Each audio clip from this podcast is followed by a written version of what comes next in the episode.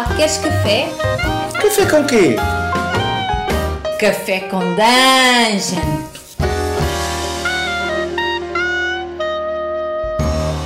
Hey, hey, salve Dona Lagartixa! É hoje que vamos saquear aquele mago velho da torre voadora? Olha, eu já peguei poção pra voar, já peguei poção pra curar, mas não dá não, bacalhau tá louco. E qual foi, Dona Lagartixa? Vai amarelar? Não é isso, meu filho. Mas chega lá, vai acontecer que nem das outras vezes. Aquele velho maluco joga uma areia preta no grupo e todo mundo cai dormindo. Rancatoco ficou por lá, a pobre da mudinha ficou por lá, a Silvia Jurubeba só faltou roncar. Dá pra gente não, bacalhau? Então segura essa! Que poção é essa? Não é poção, é um frasco com o novo café coral da Ovelha Negra Cafés. Cada um toma duas doses e pronto. Imunidade a sono instantânea.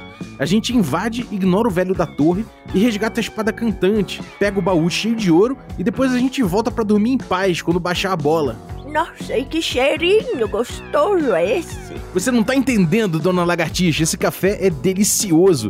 Já pedi até uma carga nova para a próxima caravana, mas dá para pedir pela internet também www.ovelhanegracafés.com.br. Aí você usa o cupom regra da casa 5, tudo maiúsculo, para dizer para eles que o velho Balbi que te mandou. E aí se você for da guilda ainda, troca uma ideia com ele que ele te consegue 10% de desconto no pedido. É, então partiu torre voadora, bacalhau. Simbora, dona lagartixa. Bom dia, amigos do Regra da Casa. Estamos aqui para mais um Café com Dungeon, na sua manhã com muito RPG. Meu nome é Rafael Balbi e hoje eu tô bebendo aqui um cafezinho especial da Ovelha Negra, que, cara, tá, tá bem, bem dark aqui. E a gente vai falar hoje de um jogo que se firma em três pilares: horror, sobrevivência e dominância. A gente vai falar de Palos RPG que está em financiamento coletivo agora, nesse momento, lá no Catarse. E é um jogo que a gente vai trocar ideia com o autor, o Jefferson, que está aí da, trazendo esse material. Mas antes de chamar o Jefferson, eu vou lembrar que você pode se tornar um assinante do Café com Dungeon. A partir de 5 reais, você entra lá em picpay.me barra café com dungeon, ajuda o nosso podcast, recebe ainda uh, material extra, né, conteúdo extra, e também participa de sorteios. Então cola aí com a gente, picpay.me barra café com dungeon e é isso. Mas vamos lá pro cast sem demorar mais. Fala aí, Jefferson, bem-vindo, bom dia. Opa, bom dia a todos aí, bom dia, Balbi. Primeiro de tudo, muito obrigado aí pelo espaço para a gente falar um pouquinho sobre Palos e divulgar o financiamento coletivo. É, vamos lá, cara. Eu já posso começar aqui definindo mais ou menos aí esses pilares para a galera sacar mais ou menos sobre o que, que é esse brinquedo novo aí. Chegou quente, amigo. Manda ver então, três pilares horror, sobrevivência e dominância. Conta aí. Bom, é, o Palos ele é um jogo firmado, né, nessas três questões aí que elas se misturam, né? Então não tem como eu virar para você e falar: "O horror tá nisso, a sobrevivência tá nisso e a dominância tá nisso". Mas é claro que existem ali representantes, né, para justificar essa afirmação mas esses elementos se misturam. E é aquilo, né? É na mistura deles que Palos surge, né? Não de outra maneira. Então é, é difícil separar muito separadinho. O horror em Palos, ele tá principalmente quando a gente entende que é, esse mundo onde vai se passar esse jogo, um mundo chamado de Luhak, é um mundo que está definhando, né? Um mundo próximo de seu fim. É um mundo que está morrendo, de certa maneira. E tudo isso se deve a uma coisa que aconteceu e ninguém sabe explicar exatamente como essa coisa aconteceu, mas o sol de Luhak ele é um sol cinzento, é um sol que não ilumina e não nutre a Terra como deveria nutrir. Ninguém sabe exatamente quando o Sol começou a morrer, mas alguns dirão que já faz mais de mil anos que esse cadáver moribundo vai se arrastando, que é esse mundo e esse Sol, né? É, Alguns vão dizer que foi uma criatura que de alguma maneira feriu esse sol. Enfim, os personagens, os jogadores, quando forem experimentar um pouquinho de Palos, eles certamente ouvirão a lenda daquele que engoliu o sol para quem se atribui, né, a quem se atribui esse grande feito aí. Dentro do imaginário de Palos, essa coisa que teria devorado o sol foi um dragão, Né? E um dragão em Palos ele tem uma simbologia diferente do que teria é, em cenários de fantasia medieval comum. Então o horror em Palos ele está muito nisso, nessa nesse mundo cru e moribundo no qual você vive, onde os recursos são escassos e puxa daí a sobrevivência como pilar também, porque você precisa estar tá toda a sessão reforçando que você vai ter como sobreviver amanhã e a dominância também, porque em Palos você vai escolher qual dos dois lados você vai é, lutar, por qual dos dois lados você vai lutar. E ao escolher um dos objetivos né, de uma campanha de Paulus seria fazer com que a sua morada se tornasse de fato o local mais importante que vai resistir a esse fim de mundo, se é que isso é possível, né? Então, todas essas três coisas estão misturadas aí, e claro, cada uma delas a gente pode esmiuçar, né? A gente pode falar sobre a questão do horror enquanto horror corporal, que o Palos acaba puxando muito, é, a gente pode falar de, de do, da, da sobrevivência, como ela é diferente para cada uma dessas suas forças que você que você vai escolher, e a questão da dominância, que eu acho que seria a grande argamassa aí, porque em Palos você tem, queimando um pouquinho aqui minha largada, em Palos você tem três personagens para controlar: a sua morada, o seu grupo e o personagem propriamente dito. Então tudo isso está girando em torno dessa hegemonia, de certa maneira, que você tem que firmar naquela sua terra, naquele seu lar ali. Uhum. Pô, muito interessante, cara. E, bom, os, os personagens eles, dos jogadores vão, vão ser de um de outro lado, né? Mas tem o, o, o, que mais o personagem é, como é que são os personagens do Palos, como é que com, com quem que o jogador vai jogar, ou se é uma coisa mais ampla, como é que é esse take aí? Bom, o, basicamente os jogadores eles vão poder escolher ou jogar com o lado humano da coisa, e quando eu falo o lado humano, eu estou muito longe de falar o lado bom, sabe? Tipo, ah, é o bom, é o bem contra o mal. Não. É, quem me conhece sabe que eu jamais vou fazer uma, uma heresia dessa, de colocar alguma coisa como essencialmente boa, né? É, mas aí você vai jogar ou com os humanos ou com os Lanetiri. E aí é que, é que vai gerar realmente, eu acho que um, a textura gostosinha do Palos para você experimentar no jogo. Do lado humano, a gente tem o Bastião da Luz. E quando eu falo Bastião da Luz, né, que seria esse último refúgio ali, é porque quando você vai jogar Palos, você pode de fato encarar que o seu Bastião é o único que sobrou. Sabe, ali está o que resta da humanidade e por isso, é, daí vem a urgência nessa dominância no sentido de firmar bem a, a, a sua, a, as suas raízes ali, num sentido de, porra, não, a gente tem que sobreviver, isso aqui é o que nós temos, é, tem um muro ali que defende a gente do resto do mundo que tá morrendo e também tá desesperado. Então aqui a gente tá junto e vai ter que se defender de alguma maneira. O que não isenta esses seres humanos, uma vez inseridos nesse ambiente comum e conjunto, criem hierarquias absurdas onde continuarão esmagando a maioria que vai trabalhar para sustentar uma minoria e que vai também, claro, abrir margem para toda a sorte de intrigas internas. Então, é muito fácil, às vezes, o cara olhar o Palos e achar que é um jogo muito reto, né, onde eu sou um cavaleiro de uma ordem e tô indo salvar o meu bastião. Pode, você pode até interpretar desse jeito, mas só nas primeiras sessões. Logo você vai ver que tá tudo fodido mesmo e não, essa glória toda ela não existe mais. E eu só reforço isso. Eu sei que a sua audiência aqui é uma galera de bom senso, mas vai que esse podcast cai em ouvidos mais é, adoecidos por aí. Palos não é ferramenta para você brincar de Deus Vult, tá? Coleguinha. não vai nessa onda, não vai nessa pilha, porque, sei lá, a não sei que você goste de ser capacho dos outros e tal, aí é um problema seu, né? Aí a terapia já não é comigo mais. Tá é, dado o recado, amigo. É. Então, o, o, o, né, a, essa sociedade do Bastião ela é dividida em várias castas que eu me inspirei na, na hierarquia angelical católica. Então, quem lidera o Bastião é o Serafim, ou a Serafim, que é uma figura andrógena que né, meio que transcende essas questões mortais aqui de gênero e coisa e tal, e ela falaria em nome do deus relojoeiro, que é a religiosidade dessa galera. E esse deus relojoeiro é meio que um deus de mistérios, né, onde esse tempo cósmico que é calculado pelos sacerdotes é incompreensível pelos homens e mulheres comuns. Eles simplesmente têm que seguir o que esse deus relojoeiro fala, que é, né, ecoa pela boca da Serafim e os seus demais seguidores ali. Então, ainda que o visual de Palo cavalos num bastião comum seja de um medievo mais grosseiro, né, de muros largos, torres redondas e quadradas, dentro do relicário, do sacrário onde fica o serafim, a gente busca uma inspiração muito mais barroca, detalhista, um quase um clock punk, sabe? Para brincar com essa, com essa mistura e com esse conceito aí. E claro, nisso você vai ter todas aquelas outras hierarquias angelicais até chegar na base que são os anjos. Olha que bonito. O camponês que trabalha para sustentar todo mundo é o anjo, né? Porque tem que ser muito anjinho mesmo, né? É, e seu personagem ele é de uma camada intermediária e se torna um, um cavaleiro de ordem. Essas ordens são o que existe para tentar fazer o bastião se manter naquela região e conseguir os seus recursos. Isso basicamente seria o jogar de humano, né, digamos assim. E aí a gente tem o outro lado, que são os Lanetiri. Os Lanetiri eles vão ter um aspecto humanoide na maioria das vezes, mas podem não ter também, depende do, da sua criatividade aí.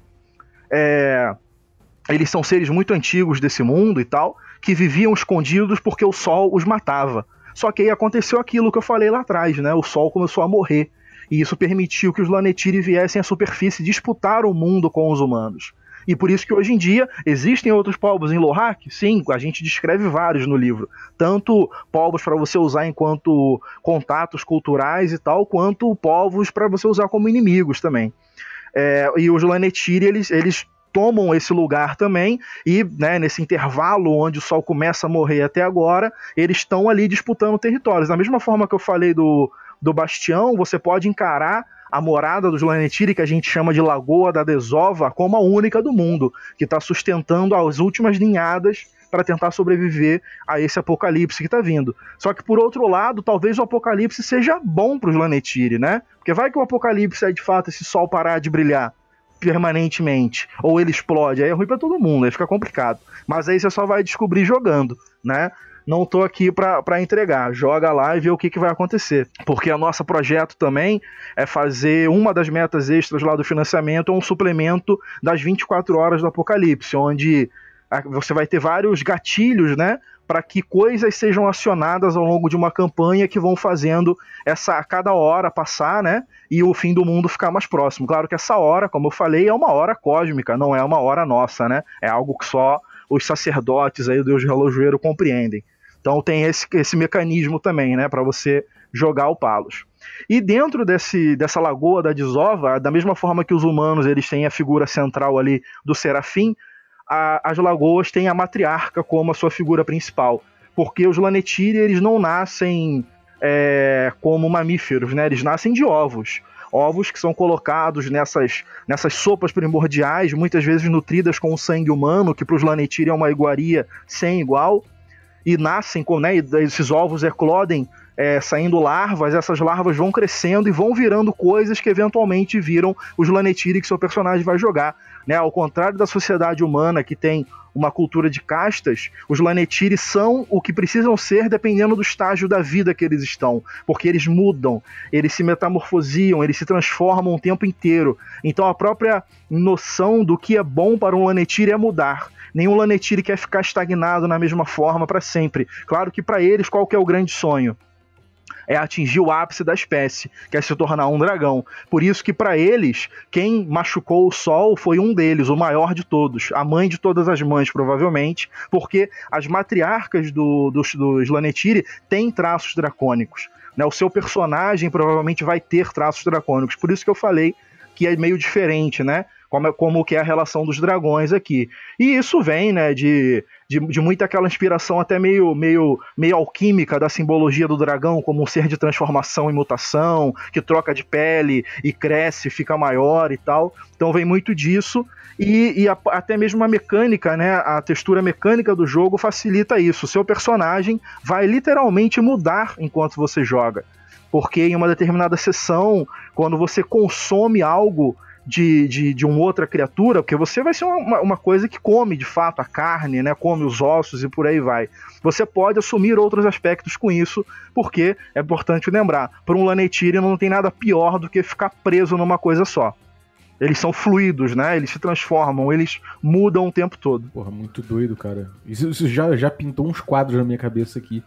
Agora, já que você tocou em, em sistema, você está usando o Laventure, né? Que é o mesmo sistema, para quem não conhece aí do dos ceifadores, é o sistema que é aplicado aí em, em algumas encarnações diferentes, tipo arquivos paranormais, é, e, e principalmente no, no The Loyal, né? É, o The Loyal foi o primeirão, e aí todo todo Laventure que sai, a gente sempre mexe em alguma coisa. Nunca é o mesmo, mesmo, mesmo jogo, né? Ele tem ali os seus princípios, mas ele sempre vem com um tempero diferenciado. E no Palos não foi diferente também. E, bom, vamos partir então do Laventure. É, como é que é o Laventure, a base do Laventure que você trabalhou, e depois a gente entra em, em quais foram essas modificações. Qual é a- essa base aí? A base principal dele é o Encantos, né? Que é outro jogo do, do Laventure. O Encantos é um jogo sobre amizade, né? e só que a forma como os atributos foram apresentados lá, principalmente, me, me caíram como uma luva. Porque desde que a gente quer trabalhar o Palos, vem aquela coisa, pô, a gente tem que conseguir fazer uma ficha só para jogar com os dois lados, sem para não ficar naquela doideira de que vai querer fazer dois jogos diferentes, né? E aí o, o Encantos ele veio né, com duas colunas de atributos meio que contraditórios, né, tipo é, tranquilidade e, e, e pressa. Aí, putz, acho que dá, hein? E aí comecei a trabalhar nesse, nesse caminho, e aí a gente conseguiu chegar no Palos como ele tá hoje, onde você tem a mesma ficha representando esses dois lados da mesma moeda. Com valores supostamente humanos de um lado e valores supostamente lanetirescos do outro. Só que a- o que você vai ter é aleatório. Então você pode ter um humano que não tem nenhum suposto valor humano, ou um Lanetir que não tem nenhum suposto valor Lanetir, porque na verdade isso não importa. Né? A- a- os seres de Lohak não são preto e branco, né? eles são cinzentos. Então aquilo tá ali para fazer duas coisas. Ao mesmo tempo você vê a dicotomia do jogo de um contra o outro, mas ao mesmo tempo entender que essa dicotomia às vezes é uma, uma construção, né? que ela não existe em essência muitas vezes. Parece até o mundo real às vezes. O nosso mal é fazer jogo muito que, que lembra muito a realidade, aí a gente fica triste às vezes. Não, tô zoando. Mas, é, cara, é interessante, cara. E quais foram as adaptações que você fez a partir disso? Que, onde você chegou com com o sistema Laventure? O jogo em si, ele tá na mesma pegada, muito simples, você usa só 3d6, vai fazer ali uma rolagem qualquer, vai somar dois desses atributos. Uma coisa interessante é que você sempre tem que usar atributos de colunas diferentes. Então você não pode usar, por exemplo, instinto e desejo, que seriam características do lado ali da coluna Lanetir. Você tem que usar, sei lá, instinto e pureza, que é uma coisa supostamente humana, sabe? E aí você vai e você tem que justificar esses usos na sua narrativa quando você joga. Então isso cria cenas muito interessantes, né? Isso cria umas cenas onde às vezes o cara quer fazer uma coisa de maneira discreta, mas ele tem ousadia mais alta. E aí ele fala: ah, foda-se, eu vou usar ousadia. Entende? Então é, isso puxa muito um elemento que é facilmente invocado no Palos, que é o do fanatismo. Né? Quando eu vi isso acontecer na mesa, eu falei: caralho, olha só, sem querer a gente gamificou o fanático. Porque uma pessoa fanática, ela vai fazer as coisas do jeito dela. E o jeito dela, claro, é o melhor jeito para ela. Entende o que eu quero dizer? E a gente acabou gerando isso ali, né? O personagem tendo esse comportamento mais fanático, mas como todo fanático, uma hora ele vai se fuder. Porque ele vai ver ali que aqueles atributos, apesar de serem o maior bônus, não são a melhor maneira de abordar aquela situação. Bom, aí como é que você, dentro desse sistema, como é que você cria um personagem é, de qualquer de um dos lados, assim? Como é que é a criação de personagem? É, o personagem ele é, ele é todo feito de maneira aleatória. Você vai rolar três dados e dependendo do número que cair, você vai ter um pontinho em um atributo que corresponde ali ao resultado, de modo que um personagem normal em Palos ele começa com três atributos 1 e três atributos 0, o que não exclui os atributos 0 de serem usados no jogo. Né, porque às vezes você tem três atributos zero na mesma coluna, você é sempre obrigado a usar de um e do outro, então você tem que se virar, dar o teu jeito aí, fazer o teu jogo de cintura para é, é porque é, isso também volta naquela questão da, da, textura muito bem impressa no jogo da dualidade. Você está sendo sempre obrigado a usar o que supostamente você não, não deveria se comportar de tal maneira, né? Mas você sempre está tendo que elencar aquele atributo ali porque no fundo, né, todos nós somos isso tudo. Então é muito legal ter isso ali expresso na hora que você vai fazer um teste. E a questão da criação, né, tem as minúcias também, que são meio que detalhes para o personagem que ele pode invocar no meio do jogo para ter uma bonificação e tal. E fora isso, né, fora a criação do personagem, que é a última coisa que você vai fazer, tem a criação da morada e a criação do grupo, que é onde você vai de certa maneira criar o cenário, né? Porque cada vez que você joga Palos é um cenário diferente, na verdade. Você sempre vai estar em Lurak, Lurak tá morrendo mas você vai rolar nas tabelas da morada e vai ver como ela é, porque as tabelas estão lá para isso. Como é a morada? Tem alguma característica marcante nela? Não tem? Tem alguma coisa curiosa sobre a fundação dela? Tem alguma paisagem diferente dentro dela? sei lá, tem algum acontecimento recente que está rolando e está assustando as pessoas. E aí tem várias tabelas no livro, tanto para um bastião quanto para uma lagoa, para você conseguir trazer essa identidade para sua para sua morada quando você cria ela, com minúcias e com atributos. Porque os atributos da morada impactam no personagem, né? A morada ela tem três atributos, que é defesa, alimento e moral. Defesa vai fazer com que seus personagens tenham melhores equipamentos, né? É, alimento vai fazer com que eles tenham boa comida para viajar por Luhak, porque não, nada garante que você vai conseguir comer nesse mundo fodido aí. E moral é, traz para você a chance de ter um crítico na no meio da sessão.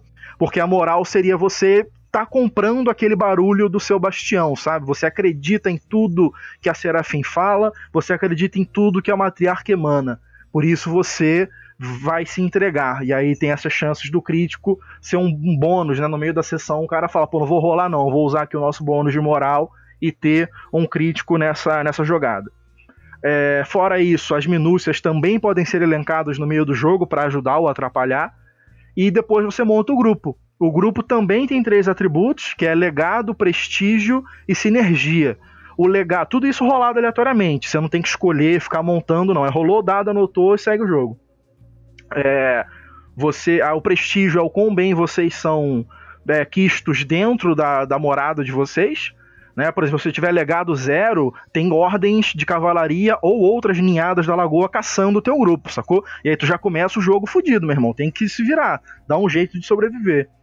É, legado é o quão bem quisto ou é o reconhecidos vocês são fora da morada, né? Vocês podem ter fama de grandes caçadores e quando vão para fora encontram outros povos, eles têm medo de vocês ou coisa assim. E o sinergia é o quão bem o grupo se conhece. E o sinergia é um grande pulo do gato. Por quê? Vamos supor que eu tenho sinergia 2. E aí eu vou fazer um teste, só que eu tenho um em um atributo que eu vou usar para esse teste e zero no outro. Então a minha rolagem final vai somar só um. E porra, um é pouco, né?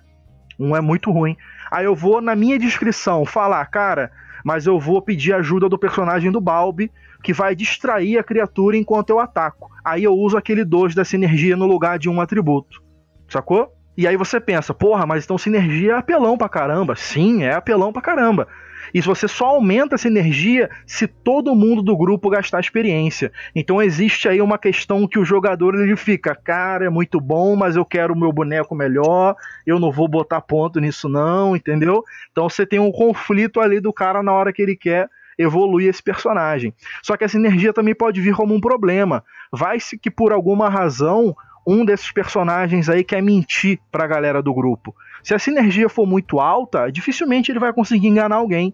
Porque todo mundo se conhece muito bem, sabe? Então, todos esses pequenos elementos, e é claro, né? A a, as três camadas de ficha são é, servem de impacto para a camada de baixo, que é a que você vai usar de fato, que é a do personagem. Então é, é muito legal ver isso, né? Muito bacana ver essa essa que você vê que tá um uso que é, que é útil para o jogo, não é uma coisa, ah, tá lá a morada lá e a gente tem que evoluir ela às vezes e tal. Não, você evolui porque ela te dá benefícios com isso, né? Então você você faz o cara querer buscar aquilo. O cara pergunta no começo do jogo: "O que que tá abaixo aí da morada pra gente ver se dá para aumentar hoje?" Porque essa é uma das propostas do Palos também, de ser um jogo de campanhas médias e longas, mas de sessões curtas. Dentro, dentro disso tudo que você colocou, qual tipo de, de aventura que você vai fazer? Você consegue dar um, dar um exemplo maneiro, assim, do tipo de uma, de uma sessão maneira que você testou? É, alguma o tipo de narrativa que você desenvolve a partir daí? É, então, o, o Palos, quando você começa a jogar, a gente faz um esquema que é para gerar o mapa, né? Você pode ou ter um mapa pronto lá que você pegou da internet, fez à mão, não tem problema, ou pega simplesmente uma folha e deixa ali na mesa. Aí você vai pegar um dado para cada jogador e jogar nessa folha. E aí no livro tem uma tabelinha do que que tem naquele lugar onde o dado caiu certo? E aí você vai botar ali onde fica a sua morada, né? Seja ela um bastião ou uma lagoa. E dependendo de cada número que caiu, por exemplo, vai estar escrito ali, eu não vou lembrar de cabeça agora qual é qual, mas vamos supor, caiu 2.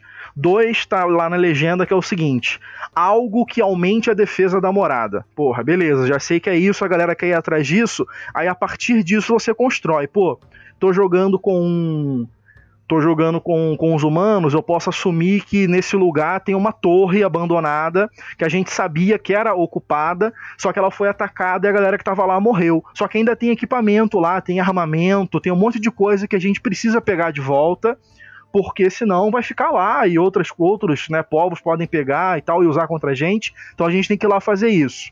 E aí é isso, uma missãozinha. Vamos lá, pá, vamos pegar e vamos voltar. Ou sei lá, lá pode ser uma, uma, uma, uma torre que não você não tem que recuperar equipamentos que estão lá, mas você precisa reocupá-la, porque é meio que uma torre de vigilância que mantém a defesa da morada mais alta, porque ela consegue ter uma visão mais ampla né, dos, dos perigos ao redor. Então também pode ser uma questão mais de reocupar do que simplesmente ir lá e resgatar. Você pode fazer isso do lado do lado Lanetire, aí entra uma questão interessante. Os Lanetire não necessariamente usam armas, porque eles mudam, lembra que eu falei? Os corpos deles se adaptam. Então, no lugar deles irem lá pegar equipamento, talvez eles tenham descoberto uma besta que está vagando ali pelo deserto próximo da lagoa, e essa besta tem um couro muito rígido e na verdade, o aumentar de defesa deles é conseguir abater essa besta para que um grande banquete seja feito nos salões da lagoa, para que isso fortaleça toda a ninhada, que eles possam ter suas carapaças mais poderosas a partir daquele momento. Então você vê como que muda a, o ponto de vista ali, né? Muda até o tom do jogo, de certa maneira, né? E, e você consegue puxar dessa forma uma, uma cara pro jogo que é bem particular, né? Esse tipo de, de narrativa que você tá propondo eu acho muito interessante. Como é que foi o processo criativo disso aí? Você, quais foram as influências que te levaram até o Palos? Bom, é, influências de. Principalmente os Lanetir, eu acho que acaba sendo aquilo que é mais diferentão, né?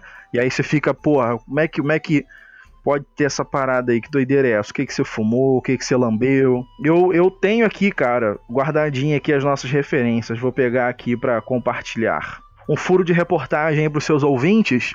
O nosso livro já está diagramado só que ainda não está revisado, então ele pode mudar uma coisa ou outra. A gente está se programando para quando bater a meta básica, que é o PDF, já liberar para a galera. Então, é só, mesmo que a gente libere o sem revisão, sacou? Pra galera poder olhar e tal, né? Discutir, ver se, porra, é isso aí mesmo, não é. Então já, já, tá, já tá no gatilho, tá pronto o bicho já. Por exemplo, né, pro, pro estilo artístico da igreja humana, eu me inspirei muito na arte de um escultor chamado Kuxi. K-U-K-S-I. Depois você dá uma olhada aí. Ele faz umas esculturas que tem essa coisa meio. Parece, um, parece uma caixinha de música gigantesca, toda intricada, detalhada. É muito bonito, cara. Procurem aí. K-U. KSI. Olha, rapaz. Essa foi a primeira inspiração para essa coisa meio barroca, né? Das igrejas e tal. É, os Lanetir, a minha principal inspiração são os Tizimice de Vampira Máscara, que é, tem muito essa coisa de transformação, sabe? De se transformar, de mudar, de, de, que tem uma relação com o dragão também, né? Meio que filosoficamente falando aí. Então eu, eu sempre gostei muito dessa relação, né? que eles têm com, com isso e peguei um pouquinho disso pra gente aqui também. Visualmente, pros Lanetiri também eu me inspiro muito nos cenobitas, né, de Hellraiser, do, do Clive Barker, né? Porque quando você joga de Lanetiri, você escolhe qual o caminho de evolução, de certa maneira, evolução entre muitas aspas aí, mas em qual estágio da vida você ficou. Você pode jogar com o Erke Kalim, que é algo meio brutalizado, maior, mais dracônico, que é uma coisa mais bestial mesmo, que nem fala, né? Ele, é, claro que você jogando com um pode se comunicar com a galera do teu grupo, mas você né, não, não vai articular palavrinhas bonitinhas e tal. Todo mundo se entende porque todo mundo é do mesmo povo. Ou você joga de Savashi. Jogando de Savashi, você é algo muito mais humanoide e é onde a gente pesa um pouco mais visualmente a noção do horror corporal porque uma Savashi, elas, elas são as guerreiras da lagoa, as estrategistas, e são aquelas que podem se tornar matriarcas no futuro, colocar né, as próximas ninhadas e tudo mais. É como se o Erkekalim fosse aquele cara que teve pressa, eu quero virar logo o dragão, só que aí ele trava, ele estanca ali, ele não consegue atingir essa plenitude, né? E a, a, Savashi, ela passa por todo o processo e eventualmente vira uma matriarca. Que pode ser até um objetivo do seu personagem, sabe? O, o, a aposentadoria dele é virar a matriarca de uma próxima ninhada e tal. É, um, é, uma coisa muito possível. Então elas, eu gosto de pensar nelas nesse visual cenobita, saca? Que tem aquela coisa. Porque é, os Lanetir, eles não sentem dores como os seres humanos sentem. Então. E eles não têm vergonhas para cobrir também, igual a gente, sabe? Então o que eles usam de adereços é para passar uma mensagem muito clara. E geralmente essa mensagem é uma mensagem chocante. Então você vai ver a Savashi usando ferros atravessando a pele, piercing, sabe? Coisas que visualmente causam uma repulsa, que é para isso mesmo, para desestabilizar quem está olhando do outro lashis Então você vai ter Savashis que andam com pedaços do corpo onde a musculatura aparece, onde o osso aparece sabe? E, e, e, caminhos cavados no rosto, meio que uma escarificação ali, onde ainda tem o vermelho vivo do sangue passando por baixo. Então, tudo isso são, são imagens que a gente acaba inspirando muito, né? Em toda essa. essa esse visual dos cenobitas, né? Que é muito forte por esse lado aí. Sim, total. É... E como é que foi o teu processo, cara? Você colheu, colheu essas referências, e como é que é isso dentro da, da Lampião, que trabalha com o Jorge, com o Rafão? Você pegou essas referências todas, qual, qual, qual foi o teu processo de, de construção disso aí? Você, você, caiu logo dentro do Laventure, ou você deixou primeiro você criar uma proposta e depois começar a trabalhar o Laventure? Como é que foi isso? É, o, o Paulus, ele é um joguinho dentro do Lampião já faz muito tempo, né? Desde que o Lampião nasceu, já tinha a pasta do Paulus lá, sabe? Só que a gente não, não mexia, tava lá.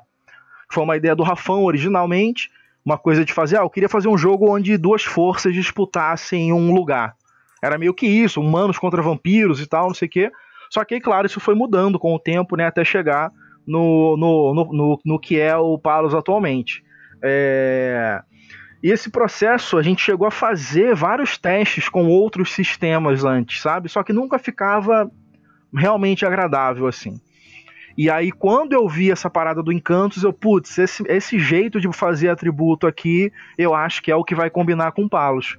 Porque a gente mantém uma ficha só para todo mundo e vai estar tá funcionando de maneira tranquila, né? É, essa ideia foi boa, cara. E aí, o, o, e aí eu comecei a trabalhar. Aí quando eu vi o Encantos, eu, pô, não, vou fazer para Encantos. E aí meio que peguei, peguei muito do que já tinha escrito, mas na verdade eu meio que reescrevi muita coisa porque o que ficou na minha cabeça foram as ideias, né? Não necessariamente tudo que estava escrito já.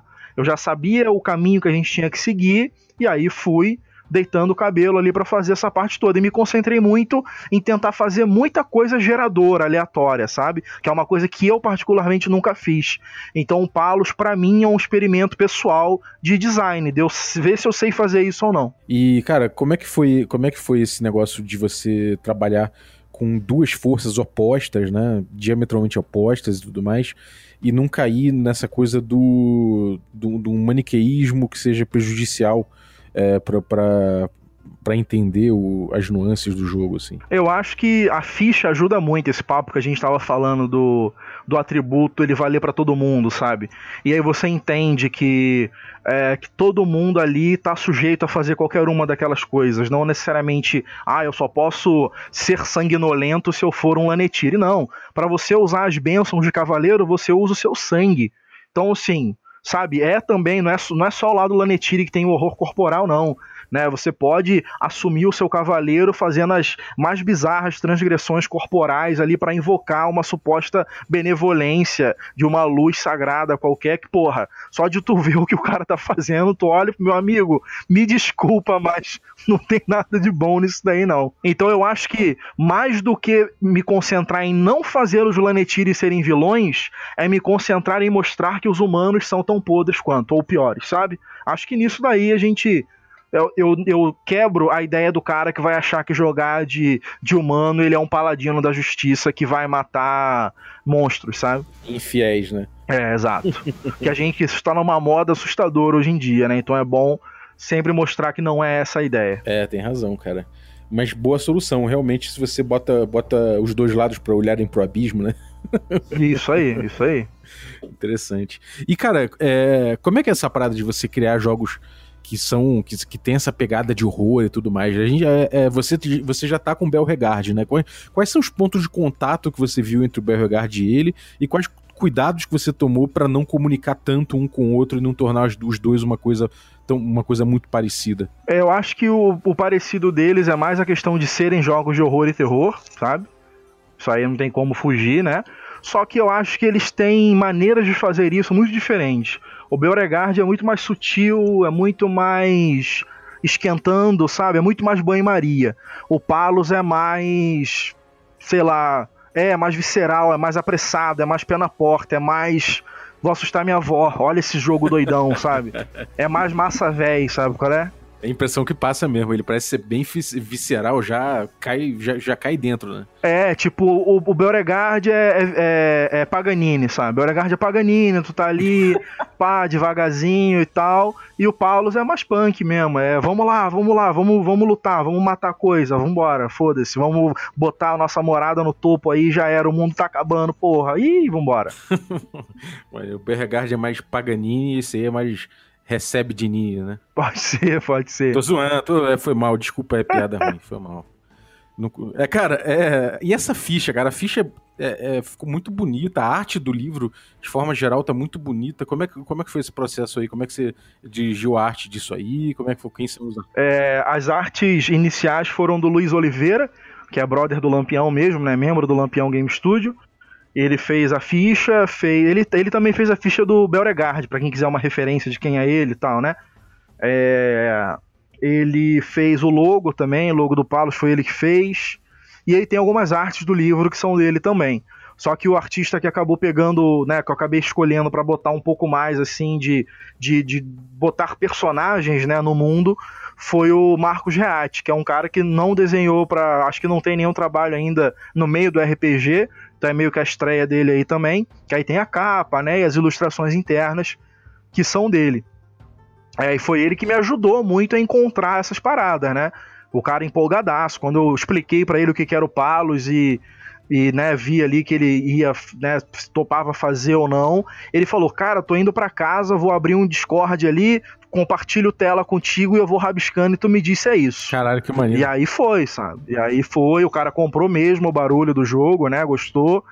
E aí ficou mais, mais tranquilo. Ele até tem um canal também, se eu não me engano, é o Convenção dos Mundos no, no YouTube e na Twitch, né? Que eles fazem é, que eles jogam RPG também. Então já fica aí a indicação para quem quiser acompanhar lá o trabalho dos caras. E a diagramação, quem tá fazendo, quem fez foi o Ramon, né? Que o Ramon mandou benzaço aqui. Ele conseguiu. Ramon Mineiro? Isso ele conseguiu. Porque no começo, né, eu, porra, empolgadaço com Através das Trevas, que eu achei a diagramação linda que ele fez lá. Eu falei, Ramon, faz uma parada naquele estilo, vai ficar muito maneiro. Ele fez. E a gente viu que, porra, pra cá não deu tão bem. Vamos ter que encontrar uma coisa nova. E aí, depois de bater uma cabeça ali, a gente encontrou um, uma linguagem no texto que, ficou, que combinou né, com o jogo, com o logo, né, também, que tem isso, né, tem que casar a identidade toda da parada, né. E aí a gente conseguiu encontrar um meio termo e que é o que a gente seguiu até o final e eu gostei bastante do, do resultado. Ficou muito bonito, cara. Porque tem aquela coisa meio caótica, mas não tá tão caótico assim. Ele conseguiu destacar, né? Ele pega certas, certas frases e bota numa, numa fonte maior para destacar, para tu, para seu olho vai lá, mesmo que você não queira, né? Porque são coisas importantes do jogo. Então ele, ele mandou muito bem nessa, nessa parte aí. Gostei muito do resultado. Maneiro. Esse, essa coisa do, do destaque no texto é uma coisa que, que a gente pode ver também no Arquivos Paranormais, né? Esse tipo de coisa é uma, é uma direção da, da, da Lampião. Do Lampião, desculpa. É, é verdade, porque, porque a gente. É, acho que é, é meio que você guiar o olhar do leitor, né? isso aqui é importante, dá uma olhada aqui, né? Aí o cara vai pegando o que, que vale realmente ele ler e o que, que ele pode passar o olho ali, depois volta e tal, mas ó, tá aqui, informação importante é essa, essa, essa. Então ajuda muito, sem dúvida. Uhum. Tem easter eggs nessas ilustrações aí ou é impressão minha? Cara, eu não lembro se tem, não, cara. Qual a impressão que você teve? Tem uma caveira aqui que parece. Tem uma caveira barbuda aqui que parece contigo e outra caveira barbuda que parece com o Ramon. Ah, sim. Quando. Quem fez a, a arte do rodapé foi o Luiz também.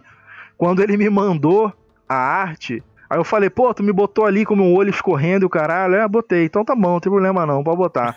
e aí eu mostrei pro Ramon, aí o Ramon olhou assim, pô, vê com cara aí, você não tem como botar minha cabeça também. É, deu pra ver aqui, eu achei que fosse. e aí eu pedi pro Luiz e ele botou aí a cabeça do Ramon também. Mas eu acho que fora isso, não, não tem, não tem muita, muito segredinho aí não. Eu, eu mesmo, né, como meio que um, até um teste para mim, eu tenho muita facilidade para escrever demais, sabe? Para não conseguir parar de escrever. Então eu tentei ser muito seco no livro, né? Tentei ser o mais diretão possível, falar o que é importante. A linguagem do livro tá muito direta, é como se eu estivesse do seu lado conversando, eu acho. Maneiro, é, vai ser curioso. Eu tenho visto muito. Os últimos livros todos que eu peguei né, é, são redigidos pelo Jorge, né? O Arquivos Paranormais tudo mais do Lampião, agora vai ser legal pegar um, um Laventure que, que, é, que é redigido por, por, é por você, né? Então. É, e logo logo vai ter mais aí. O Rafão tá quase terminando o Brumária, que é um de investigação também usando o Laventure. E eu acho que pro ano que vem ele deve lançar um de Faroeste, o Indômitos também. Tudo Laventure. É, e você conservou essa coisa do Laventure de ter uma rolagem no final que sintetiza tudo que aconteceu? Tem. Porque se o seu objetivo é aumentar um atributo da morada, vamos supor, né? Pô, a galera chegou naquela torre que estava abandonada, só que, pô, lá quando chega lá descobre que ela tá ocupada. E aí tem que lutar, tem que expulsar, tem que fazer o que for. Pum, fizeram, retornam pra morada e a gente vai rolar os dados para ver se aquela torre vai ficar de fato e aumentar a defesa ou não. Por quê? Ah, se cair um número ruim, pode acontecer que as fundações da torre foram abaladas porque o que estava lá ocupando era, um, era uma serpente que rodou muito tempo embaixo dela. E quando vocês retornam e juntam os trabalhadores e vigias para voltar para lá, quando retornam a torre caiu. Não adiantou de nada, sinto muito, volta para casa e vai no dia seguinte. Né? Ou o, o, exemplo da criatura que foi devorada. Se tirou uma falha muito escrota, ninguém sabia, mas a besta era venenosa. E mesmo com toda a ninhada devorando dela, a própria a própria defesa que vocês já tinham de carapaças pessoais apodrece e cai. Né, e nada aumenta também, fica todo mundo fudido por um tempo e tal, não sei o quê. Então também tem essa, esses elementos aí, com certeza. Muito maneiro, cara. E, bom, parece um jogaço. Como é que tá indo a campanha aí? Como é que, como é que vai ser o, o a campanha do Catarse? Vai até, vai até quando? A campanha começou dia 31, então faz dois dias, né? Que a gente tá com ela no ar. É, acho que hoje é o terceiro, no caso. É, a gente está gravando aqui dia 2 de, de, de novembro, né? Ela está em 37%. Ela tem uma, uma, uma meta inicial de 5 mil, que é só para vi viabilizar o PDF, num sentido de que eu preciso pagar essa galera toda, que eu já falei aí que fez, esse, né, que fez isso tudo pra gente. Então é, é, aquela coisa de, pô, vou começar pequeno, né, num, num comparativo com outros livros de RPG de sistema básico, né? começar pequeno para conseguir pagar a galera, e aí a gente colocou uma meta de 9 mil, que é a meta extra primeira, que é para viabilizar o físico, que aí quem vai cuidar dessa parte são os nossos amigos da New Order mesmo, né, que já então já pô, conhecem as gráficas que, que vão fazer o trabalho direito, para eu não ter que, porque eu, realmente essa parte eu fico perdidaço, cara, tenho um medo danado de ter que mexer com isso. Então, eles toparam fazer isso, tipo, ó, a gente só só faz o esquema se bater a meta. Beleza, beleza. Então pronto, vamos lá. Então o livro vai sair pelo selo Last Order ou pela New Order mesmo? Provavelmente Last Order, né? Que acho que combina mais. Algo pequeno, mais leve. Mais alternativo. Ir pra frente mesmo, é. Bem maneiro. E, cara, última coisa assim, você quer dar um, dar um panorama final pra galera? Dizer. Ó, tem uma coisa que tem no livro, que foi uma escola que eu tive aí mais recente na minha vida que eu gostei muito. Que é o fato de começar a jogar RPG sem narrador que alguns vão chamar que é o jogo solo, né? Mas é, é, é, na verdade jogar sem narrador, né? Porque você pode jogar solo com a galera, só que só não vai ter o narrador, né? A gente vai fazer perguntas e utilizar os oráculos para isso. E por conta de eu estar tá aprendendo esse meio de jogar sem narrador enquanto escrevia, eu coloquei um capítulo te ensinando a jogar sem narrador no Palos também.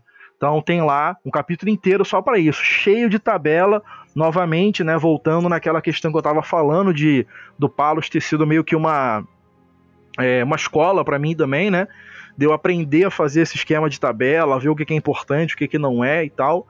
Então tem lá um capítulo inteiro só para essas tabelinhas, para você poder usar elas como oráculos e é, ter né, essa geração de, de histórias sem precisar necessariamente de um narrador. Tem exemplo lá de como é que joga, dicas né, de como utilizar. É, até porque o, o, sistema do, do Laventure, né, que está no Paulus, ele. O narrador escolhe algumas coisas, né? Por exemplo, quando você falha, o narrador escolhe se vai te dar um dano, se vai te tirar um equipamento ou se vai aumentar a reserva de ameaça dele. Jogando sozinho, como é que você vai fazer isso, né? Então a gente dá várias dicas ali de como você vai fazer isso, se você vai né, mais para um lado, mais para o outro. Enfim, e como o, o, jeito do Paulo ser escrito é muito essa coisa de um jogo de missões, sabe? Onde, pô, o que, que tem para fazer aí? Ah, tem como aumentar a defesa, tem como aumentar a moral e tem como aumentar o alimento. Você vai realmente escolher, né? Você escolhe ali o que que, o que, que tá rolando ali. Como eu falei, né, o Paulo ele é um jogo muito direto, se você quiser que ele seja muito direto. E aí isso facilitou, enquanto eu estava escrevendo, a ver essa possibilidade do, do, de jogar ele sem narrador. Porque você meio que dificilmente vai cair naquela coisa que às vezes cai do putz, o que, que a gente vai fazer? Não tem o que fazer. Temos que né, encontrar aí um objetivo. O objetivo no Palos ele já está muito claro desde o começo do jogo. Como é que é essa coisa de escrever um, de, de, de escrever um oráculo? Isso, isso é uma coisa que parece ser bem difícil, né? Ah, cara, para mim é difícil pra caralho. Os caras fazem com uma facilidade, eu fico até puto, pra te ser sincero. eu acho muito difícil, cara. Eu consegui fazer um aqui é, né, eu fiz né, no caso você não faz um, né? Você faz várias tabelas que vão se intercalando. Tem tabelas para viajar, o que, que você vai encontrar no caminho, como tá o tempo, se encontrou alguém, o que, que é esse alguém, esse alguma coisa, como esse alguma coisa tá se comportando, sabe? Tá tudo ali para você gerar de maneira aleatória a sua viagem dentro do jogo. Tem o oráculo clássico do sim e não, né? Pra você saber se tem alguém na casa, e aí rola lá no dado para ver o que, que é e aí pode cair não e alguma coisa intensifica, não e a casa tá abandonada, por exemplo, ou um sim e intensifica, tipo, sim, ela tá aberta e estão olhando você. E aí, como é que tu vai, né? E aí o jogo segue, aí a narrativa tem que seguir. E é uma coisa que me fascinou muito no jogo sem narrador, que é o esforço criativo de fazer o resultado ter sentido, sabe? Porque, por exemplo, vamos lá, nesse exemplo da casa, você quer ir lá investigar uma casa dentro do seu bastião, porque tem coisas estranhas acontecendo naquele setor ali do bastião. Aí eu vou te fazer um convite, Balbi. Rola para mim aí 4d6 e me dá esses resultados aí. 4d6. Cara, deu 8. Me fala os valores separadinhos de dois dados primeiro. Foi 3, 1. Beleza, pera aí. E fala o outro. 2 e 2. Cara, o que caiu aqui no oráculo do que poderia ser um mistério envolvendo essa casa foram duas palavras: roubar e miserável.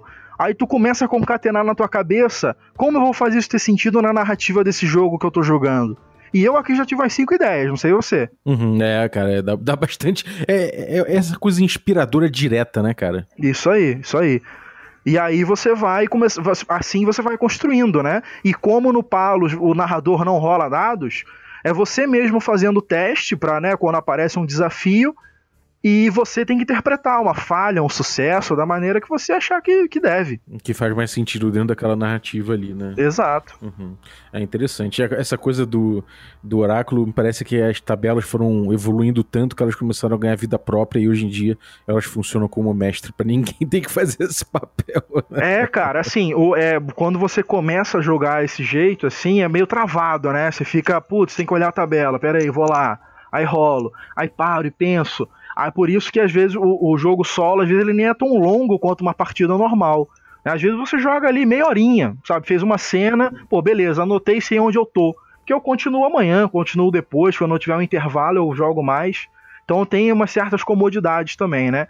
E permite que você jogue com mais personagens, enfim, né? Você pode fazer a sua ninhada com vários personagens e escolher a cada sessão solo com quais você vai para aquela missão X ali. Foi por isso que eu citei que o, o jeito como o Paulus foi escrito é, combina muito com essa coisa de um jogo bem direcionado, onde você consegue ir para lá e para cá, fazer uma missão, cumprir ela, ver se deu certo, ver se não deu, e ter também, né, a gente orienta aqui no passo a passo de como jogar sem narrador, que no começo de uma missão nova, você tem que primeiro resolver se algo pendente da outra ficou em aberto. Então você também tem uma noção de continuidade do jogo, não é que ah, é um jogo frio, então, onde é só ir fazer uma missão e voltar. Não, tá tudo aqui para você ter esse compromisso com fazer a história andar. Né? Até mesmo um NPC que aparecer eventualmente, ele pode voltar a aparecer como resultado aqui das rolagens que você faz. E, bom, então, cara, é... muito obrigado aí por você trazer pra gente esse, esse, esse material, esse, esse, RPG, esse jogo narrativo, na verdade, né? Você preferiu chamar de jogo narrativo. Então, obrigado por trazer esse jogo narrativo novo aí que você tá botando para jogo. E, galera, compareçam aí, catarse.me barra palusrpg. Vou botar o link na descrição. E é isso, cara. Fora, fora isso, o que você tem aprontado na internet? Conta pra gente aí. Ou fora dela também, né, claro. Na fora dela, ninguém está aprontando porque estamos numa pandemia, porra. ninguém está aprontando nada. Pô, mas você pode fazer coisa offline em casa, cara, pô. É, verdade, verdade. Porra. Mas o, o, Eu tenho tentado sair da, das minhas zonas de conforto escrevendo coisas, cara. Recentemente, é, já faz uns meses já, eu publiquei um, um, um, jogo. Não é um RPG, né? Aí entra aquelas brigas, né? Que a gente tava falando lá no começo. é um jogo Pode, ser é mais LARP do que RPG, que é panfleto, tá até no Dungeonist para quem quiser pegar, chama Mulher de Cabelo Preto, que é um jogo inspirado na ficção científica do Philip K. Dick, né?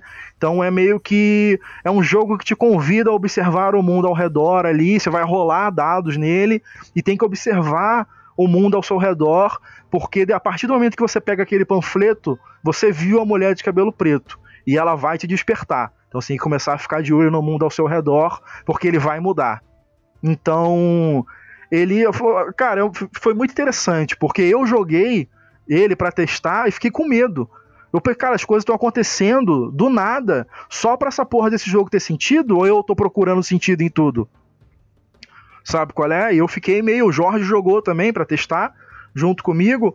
E ele falou, cara, que doideira, acontecia tal coisa aqui no meu vizinho todo dia e hoje não. E o que eu tinha que observar tinha relação com isso. O que está acontecendo com a minha vida agora? Então é, é uma, uma, uma, foi uma experiência muito bacana. Fica aí o convite para quem quiser ver um joguinho mais doidão.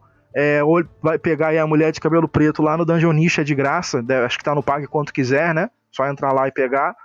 É, e eu tô para terminar aí agora um outro jogo nessa, nessa pegada mais algo direto e narrativo, que é ele tá meio que pronto, eu só preciso testar ele com mais pessoas, né, para ver se realmente tá funcionando, que é o Abandonar toda a esperança, que é um jogo sobre você amanhã, você né, acorda na selva escura, na boca do inferno e tem que atravessar os círculos para descobrir quem você é e que pecados você cometeu. E no final, diante de Lúcifer, você vai dizer se você merece ir embora ou não. Porra. é meio que. Mas é, é, ele é baseado no Veridiana. Não sei se você vai lembrar do Alan Silva. Sim, do Alan, sim. Que é um jogo de jornada, né? Então é bem isso. Aí lendo o livro, rolando os dados e respondendo perguntas. Os dados ali, os dados eles vão funcionar como culpa, né? Quanto mais você perde dados, eles vão pra pilha da culpa, que é você já entender que não merece sair de lá. E aí você pode desistir no meio do jogo, ficando no inferno. É, esse ainda não tá, não tá lançado, não, mas a gente logo logo. É só passar essa, essa loucura de palos aí que eu brinco pra terminar ele de vez, testar com a galera e tudo. Demorou então, cara. Obrigado então aí pela tua presença, valeuzaço pelo conteúdo. E é isso aí, queria agradecer você também, nosso, nossos ouvintes que estão sempre com a gente. Muito obrigado também aos nossos assinantes que tornam essa aventura possível. Então eu vou agradecer aí ao João Bulamac, muito obrigado, um assinante Café Expresso. Vou, assinar, vou agradecer também ao João Stork, autor de zines aí, inclusive. Muito obrigado pelo, pelo seu apoio Café com Creme, valeuzaço. E agradecer também aos nossos assinantes Café Gourmet aí, que são Ricardo Mate, Adriel Lucas Balheiro, Bruno Cobb, Rafa Cruz, Abílio Júnior, Rei Galvão, Franciola Araújo, Thiago Lima Barbosa, o Tito, Rafael Caetano Mingorance, o Mingo, Guilherme Nojosa, Pedro Cocoli, Erasmo Barros, Daniel Melo, Matheus Hamilton de Souza, Jean Paz, Patrícia Brito, Denis Lima e Rodrigo de Lima Gonzalez. Galera, muitíssimo obrigado pelo apoio de vocês.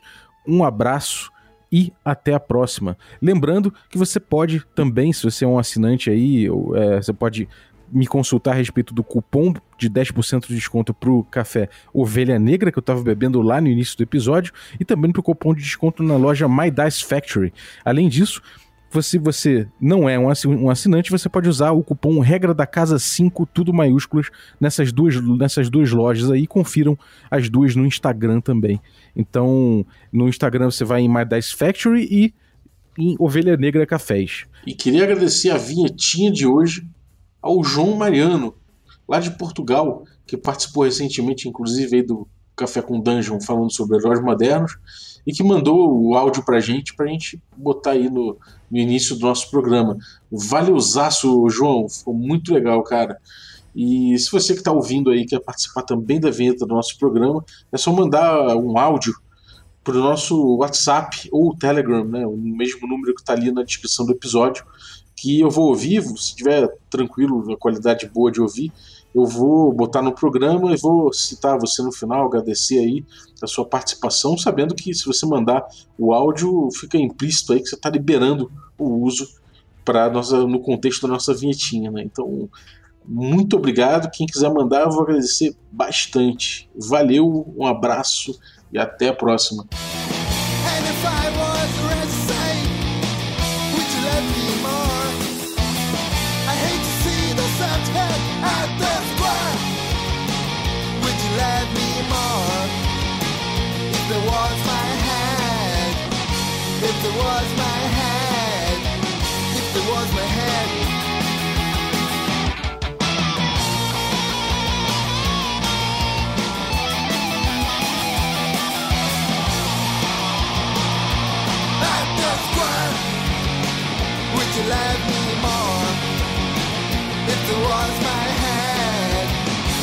If there was my head if there was my head